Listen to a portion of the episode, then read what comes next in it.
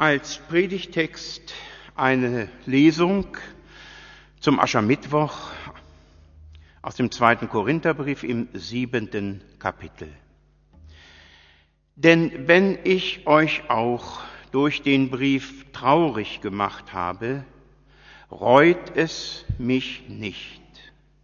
Und wenn es mich reute, ich sehe ja, dass jener Brief euch wohl eine Weile betrübt hat, so freue ich mich doch jetzt nicht darüber, dass ihr betrübt worden seid, sondern darüber, dass ihr betrübt worden seid zur Reue.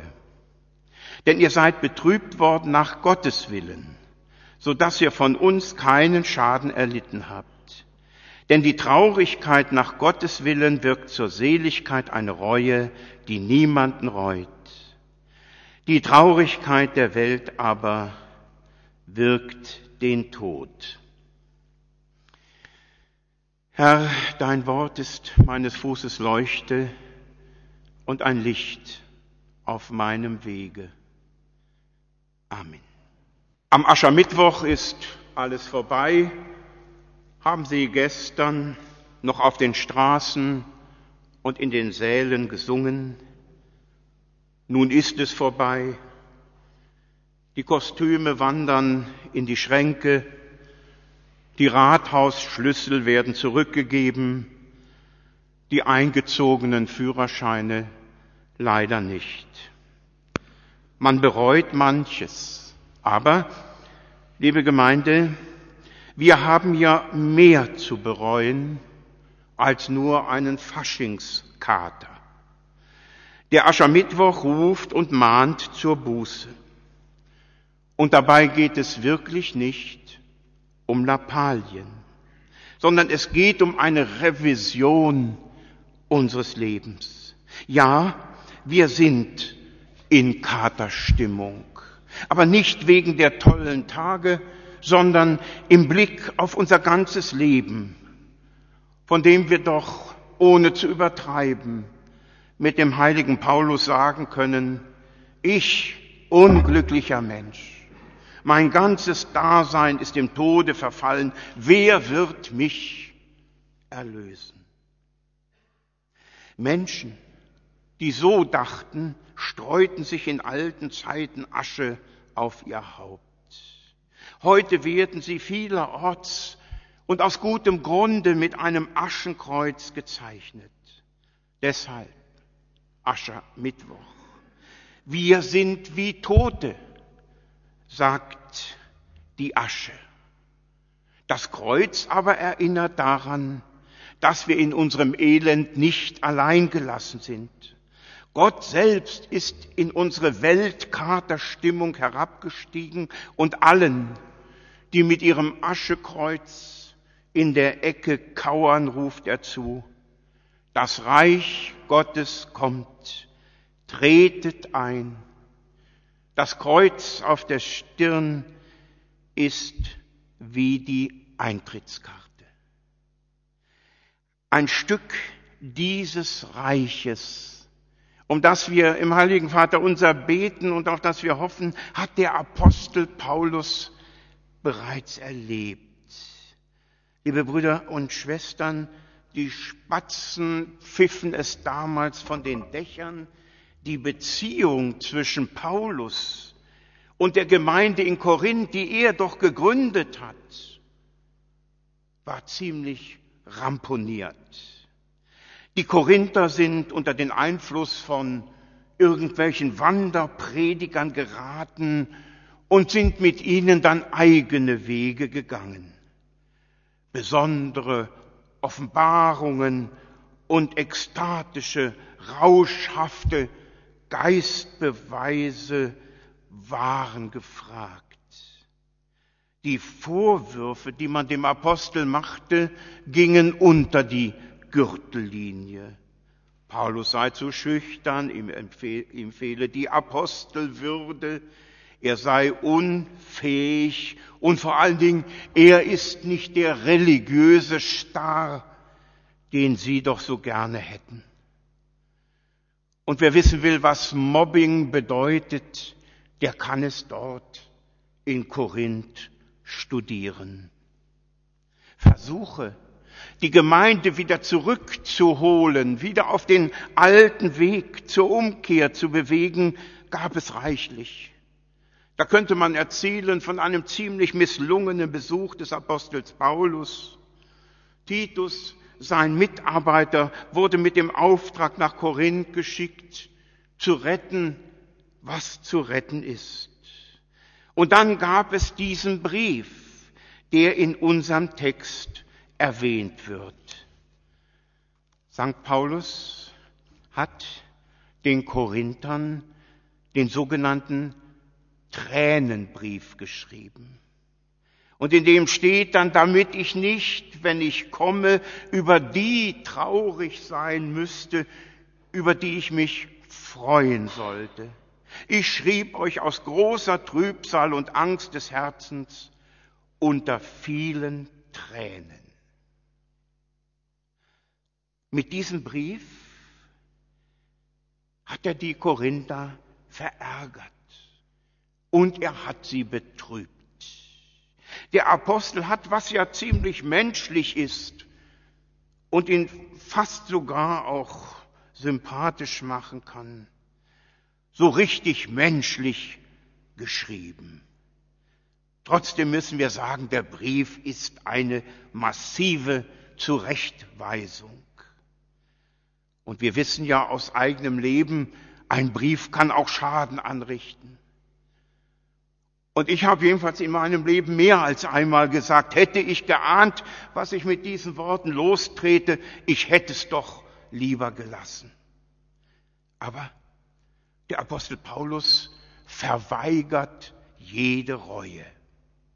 Er ist einer, der sich nicht entschuldigt, der zu dem steht, was er tat, denn wenn ich euch auch durch den Brief traurig gemacht habe, reut es mich nicht. Das klingt fast trotzig, so nach, ich würde es immer wieder tun. Normalerweise würde man sagen, es ist schlecht, jemanden zu verletzen. Und es wäre sicher hilfreich, wenn wir immer mal es über die Lippen brächten. Wenn ich dich gekränkt habe, tut es mir leid. Ich wollte dich wirklich nicht betrüben. Was sagt der Apostel Paulus?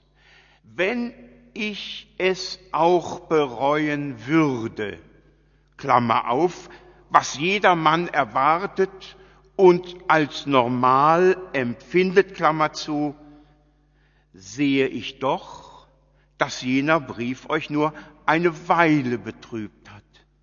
Das heißt vorübergehend. Ich freue mich nicht darüber, dass ihr betrübt worden seid, sondern darüber, und das ist nun der feine Unterschied, sondern darüber, dass ihr betrübt worden seid zur Reue Paulus schreibt nicht so einfach herunter, was ihm gerade einfällt. Wenn er die Korinther betrübt mit klaren Worten, dann tut er es absichtlich, denn er hat ein Ziel im Auge. Weil ihr zur Reue betrübt wurdet, das war das Ziel. Er wollte nicht einfach, wie wir so sagen, den Korinthern in die Suppe spucken, ihnen die Stimmung verderben, er wollte ihnen auch nicht eins auswischen, sondern er wollte sie zur Buße, zur Umkehr führen. Und das ist alles andere als jemanden betrüben um der Betrübnis willen. Buße zur Umkehr. Sie sollten umdenken ihre innere Einstellung radikal verändern, zu einer neuen Beziehung zu Gott kommen. Ja, der Aschermittwoch stört. Wir wollen Bütten reden statt einer kräftigen Predigt, die Karnevalsmaske statt des trüben Alltagsgesichts. Konfetti im Haar ist uns lieber als Asche auf dem Haupt. ihr wurdet betrübt, erklärt Paulus, nach Gottes Willen. Gott kann nämlich die Traurigkeiten in unserem Leben benutzen, um uns zur Umkehr von der Sünde und zur Suche nach der Erlösung zu bewegen. Und liebe Gemeinde, wenn wir genau hinsehen, dann merken wir, genau darum geht es, um die Buße zum Heil. Denn wenn wir am Ende nicht bei Gott ankommen, ist alles nichts. Dann ist unser Leben im Ganzen daneben geraten und entgleist. Und deshalb gibt es auch so etwas wie diese Betrübnis, die Traurigkeit im Sinne Gottes, die eine gute Betrübnis ist und sei sie noch so schwer, weil sie uns zu Gott führen kann und weil sie auch dafür sorgt, dass Menschen sich wieder um Gott kümmern. Und deshalb bekräftigt der Apostel, es reut mich nicht, denn das, was ich euch angetan habe, war gut für euch. Wir wissen ja auch von einer anderen Betrübnis. Die ist so perspektivlos. Sie stürzt in aussichtslose Trauer. Das ist so die Betrübnis der Welt, die bringt den Tod.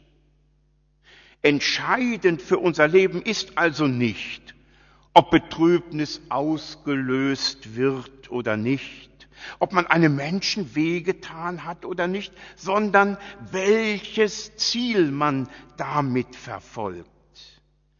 Nächstenliebe heißt ja nicht nur leben lassen und nett zueinander sein, sondern es heißt auch den anderen zu bitten, um der Seelenseligkeit willen zu Gott umzukehren. Haben wir das vor Augen im Umgang mit den Menschen, die so um uns herum sind? Der Apostel Paulus verfolgt dieses Ziel mit aller Kraft. Und auch jeder Seelsorger muss den Mut haben, die ihm anvertrauten Menschen zu betrüben. Nicht absichtlich und nicht plump. Und ein wahrhaftiges, ernsthaftes Wort kann schmerzen wie die Berührung eines kranken Gliedes. Mit jedem und jeder unter allen Umständen Frieden haben. Manchmal muss man den Tod riskieren, um das Leben zu retten. Es ist ein großes Wagnis, weil ein Mensch, dem ich einmal etwas sehr klar und deutlich sagen muss, weil ein Mensch sich in gekränkter Eitelkeit schnell in sein Schneckenhaus verkriecht. Und dann heißt es, wie kann der Pfarrer sich so etwas herausnehmen oder der Kirchenvorsteher oder wer auch immer. Dabei sollte man lieber in sich gehen und fragen, wo denn die eigene Schuld liegt. Nur ernsthafte Selbstprüfung bringt den Neuanfang. Uns allen liegt es aber näher, sich lieber über andere als über sich selbst zu ärgern. Das ist, so der Apostel Paulus, die Traurigkeit der Welt. Sie führt nicht zur Umkehr. Trauer und Leid von Gott bewirkt, kann jedenfalls zur Umkehr führen, zum Heil in Christus, wenn ich das, was mir zustößt, aus Jesu Hand nehmen kann. Und dann strahlt mitten im Alltag in der Küche oder auf der Straße der Glanz Gottes auf. Die von Gott bewirkte Traurigkeit führt zur Umkehr und bringt Rettung. Die Trauer um ihren verstorbenen Mann hat die junge Frau fragen lassen, ob das Haus, der Garten, die Kinder, der Urlaub wirklich alles ist im Leben oder ob es da nicht noch mehr geht, gibt. Sie geht wieder zur Kirche, stellt viele Fragen und bekommt viele Antworten und ist angekommen. Aber, und so darf man dann doch auch fragen, musste dafür erst ihr Mann sterben? Muss Gott über Leichen gehen, um Leben zu retten? Muss der Karfreitag denn sein? Das Osterfest Leid läge uns doch viel näher, ohne Tod und Sterben und ohne diese Traurigkeit. Aber wenn wir nach der Traurigkeit in unserem Leben fragen, dann müssen wir auch sagen, Gott selbst leistet sich diese Traurigkeit auch. Es ist vollbracht und er neigte das Haupt und verschied. Der Gekreuzigte ist denen nahe, die Schwäche, Misserfolge, kränkende Zurechtweisungen erleben. Er ist bei seinem Apostel Paulus und bei seiner Gemeinde, die in aller Schwachheit, in allen Traurigkeiten das heilige Evangelium in die nahe und weite Welt tragen. Die quälende Frage nach meiner Traurigkeit, warum ich? Warum heute? Warum so und nicht anders? können wir oft nicht beantworten. Aber die Frage, wohin die Traurigkeiten unseres Lebens uns führen, die muss jeder selbst beantworten. Liebe Gemeinde, der Aschermittwoch hilft uns, die Antwort zu finden. Tut Buße, kehrt um. Das Kreuz, der Auferstandene ist unser Ziel. Die Wochen der Passionszeit helfen zu klären, wer und was uns wichtig ist im Leben. Verzicht und Fasten mag eine Hilfe sein persönliches Gebet und Gottesdienst, aber lassen diese Zeit der Traurigkeit zu einer Zeit werden, an deren Ende nicht der Tod, sondern das Leben steht. Und am Aschermittwoch ist eben doch nicht alles vorbei. Amen. Und der Friede Gottes, der höher ist als alle menschliche Vernunft, bewahre eure Herzen und Sinne zum ewigen Leben. Amen.